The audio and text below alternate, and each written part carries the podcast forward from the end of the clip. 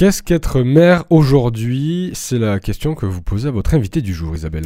fin de règne pour les mères parfaites dans les séries, c'est le titre que donnait le journal La Croix dans son édition du 6 février.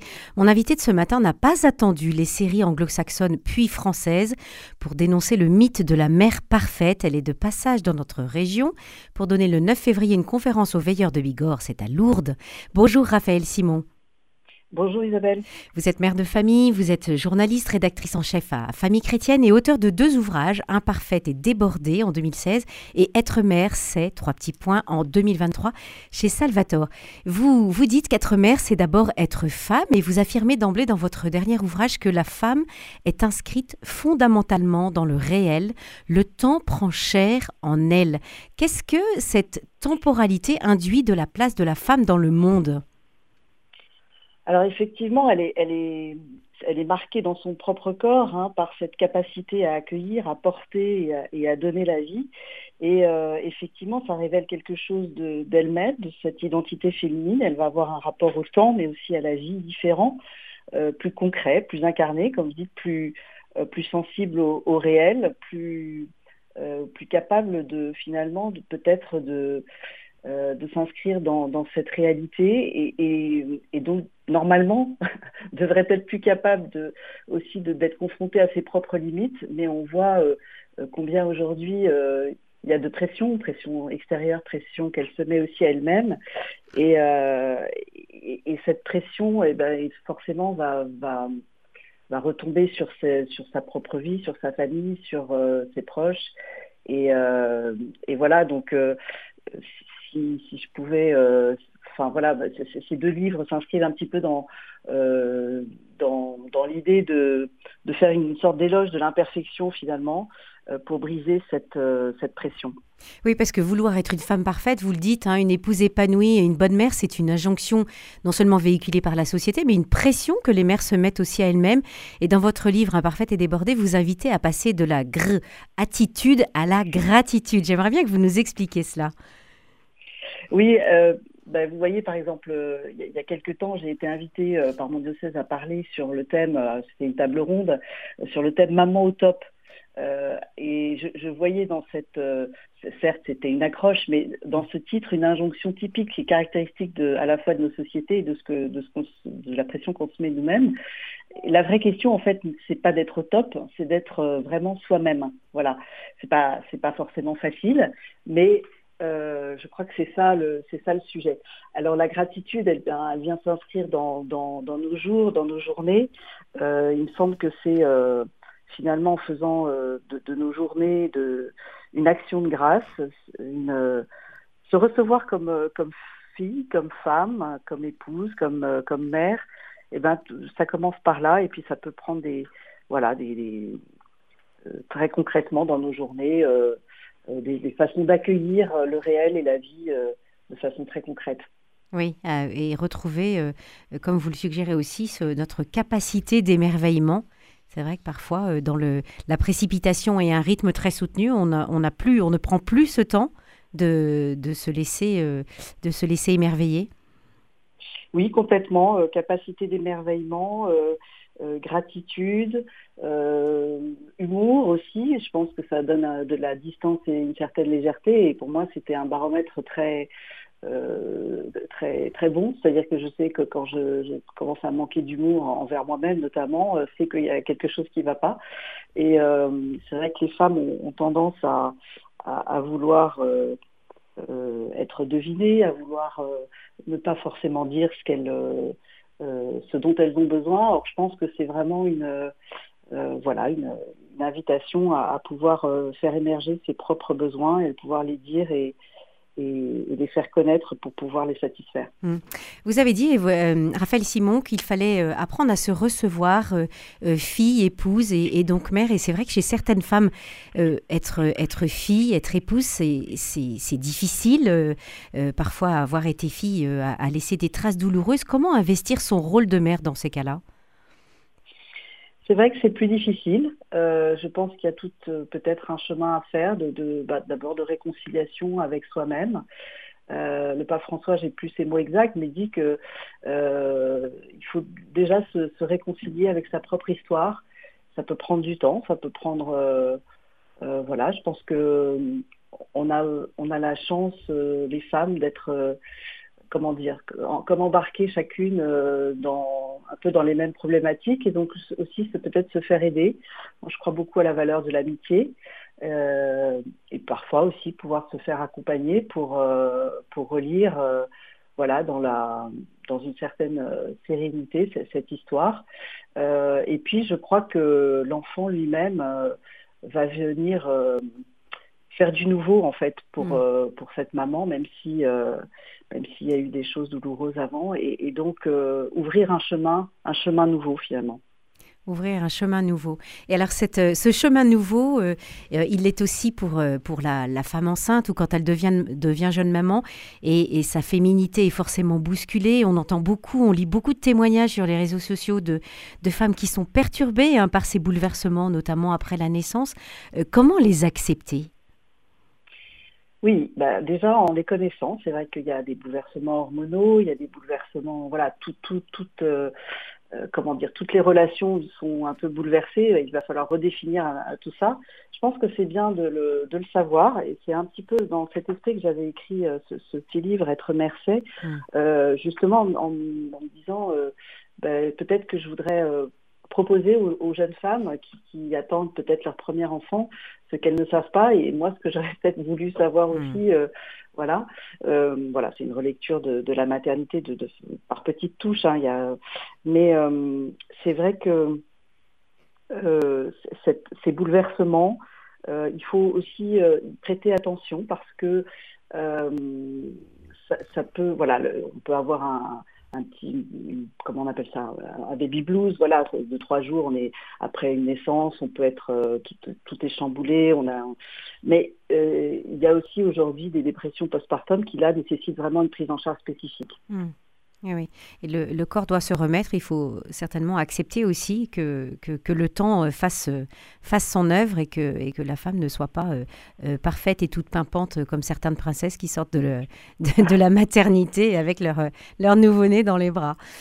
Non, parce que je crois que effectivement, quand on, quand on, enfin, quand on est une jeune maman, euh, tout l'enjeu va être de, de, commencer à tisser des liens avec cet enfant qui, qui, mmh. est, qui peut être euh, euh, comme un, un, petit étranger en même temps pour, euh, pour la maman. Et, et donc, et c'est dans ce, ce, tissage de liens que, que, voilà, que va se produire un peu la magie, le miracle de, des relations humaines et de ce, ce lien mère-enfant qui est très fort. Mmh.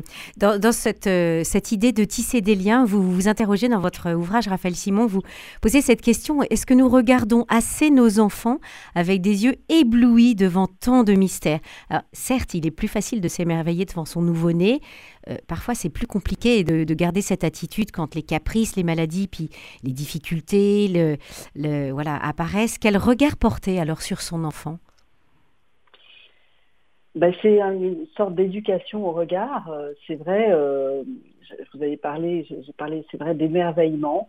Euh, c'est cette, je pense, cette capacité, nous-mêmes, à être, redevenir un peu comme des enfants, c'est-à-dire cette capacité à voir avec des yeux neufs. Euh, et moi, il me semble que, enfin, ce que, ce que, j'ai essayé de mettre, euh, mais c'était assez naturel, mais j'observe beaucoup euh, les enfants, mes enfants, et, euh, et, je les considère comme, comme très intelligents. j'ai un, un, chapitre euh, dans mon livre sur Imparfait et débordé où je dis comment mes enfants m'ont bien élevé. voilà, parce qu'en fait, je pense qu'il y a cette interaction où, bien sûr, euh, les, s'agit pas de, de, son rôle de parent, mais je pense que nos enfants aussi nous, apprennent beaucoup de choses et nous font grandir. Oui, c'est ça. Il y, a, il vraiment une, interaction euh, entre, les, parents et l'enfant.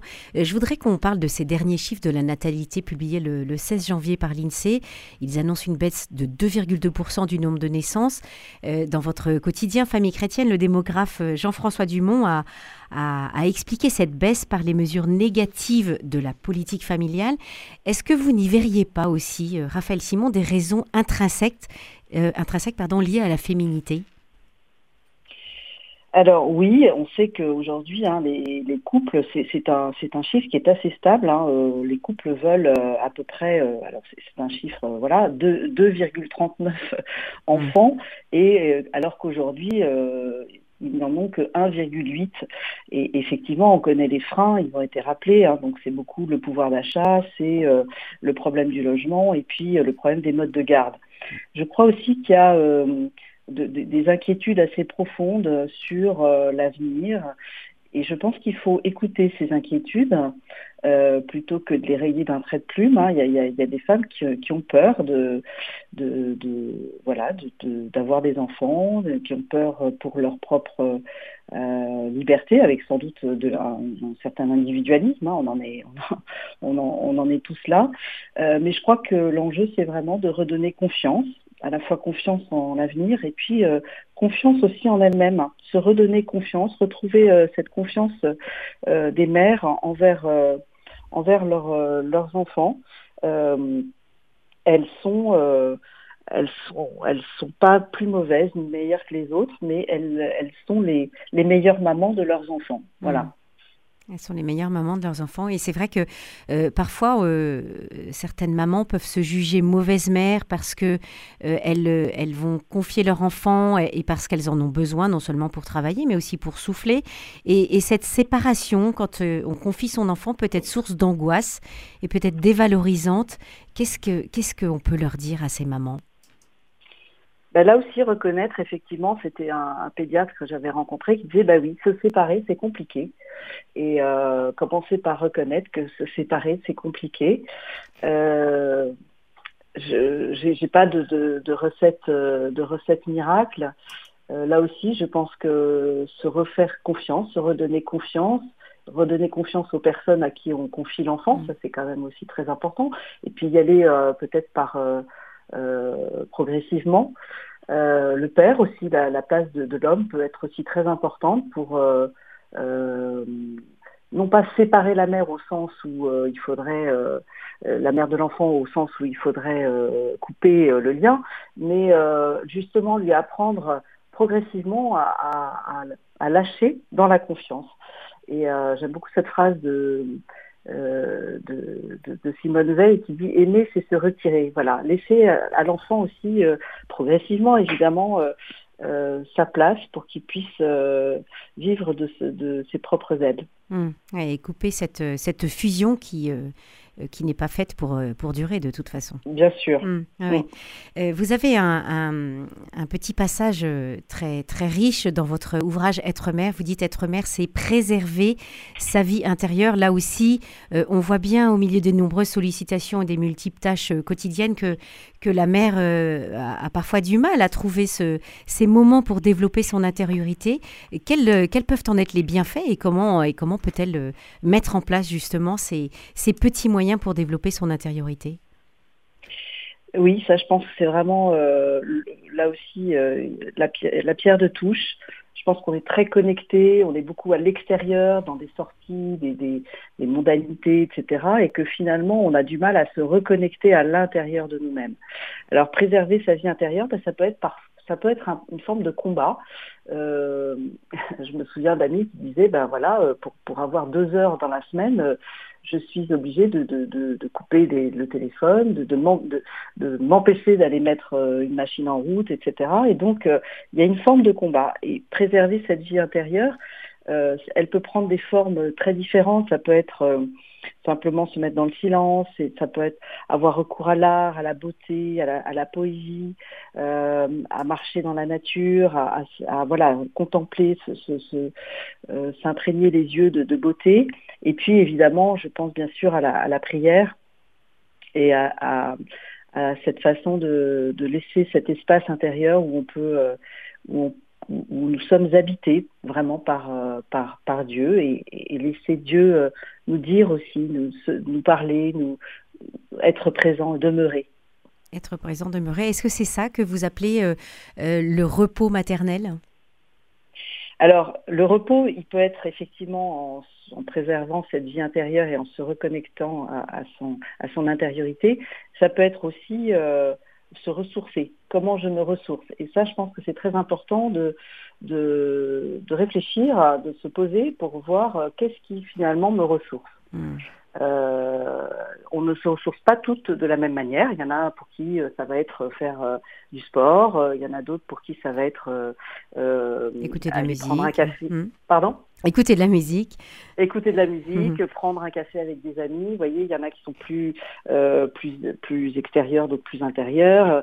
Donc c'est très important de se connaître et de, de, de, savoir quel, comment je me ressource, quels sont mes, mes besoins pour, de ressourcement, et puis de, de, les, de les inscrire de les inscrire euh, dans la, dans la semaine ou dans la journée, euh, plutôt que de se dire je ferai ça pendant quand je serai en vacances ou je ferai ça, je ferai ça quand je serai à la retraite. Non, non, il faut, il faut absolument l'inscrire dans le, dans, dans le, quotidien ou dans le, dans le calendrier hebdomadaire pour que justement euh, il n'y ait pas ces espèces de phases où on est hyper actif et puis après il n'y a plus rien, vous voyez, mm. pression, dépression, ben, voilà. Euh, je pense que l'enjeu est d'essayer de, trouver euh, ces, ces, temps, en tout cas de les, les de les désirer et de les inscrire. Merci beaucoup Raphaël Simon pour euh, vos précieux conseils. Vous êtes l'auteur de ces deux ouvrages, Imparfaite et débordée et Être mère c'est chez Salvatore. Je rappelle la conférence que vous donnez vendredi 9 février à 20h30 à la salle Saint-Pierre à Lourdes pour les veilleurs de Bigorre. Bonne journée à vous. Merci beaucoup. Au revoir.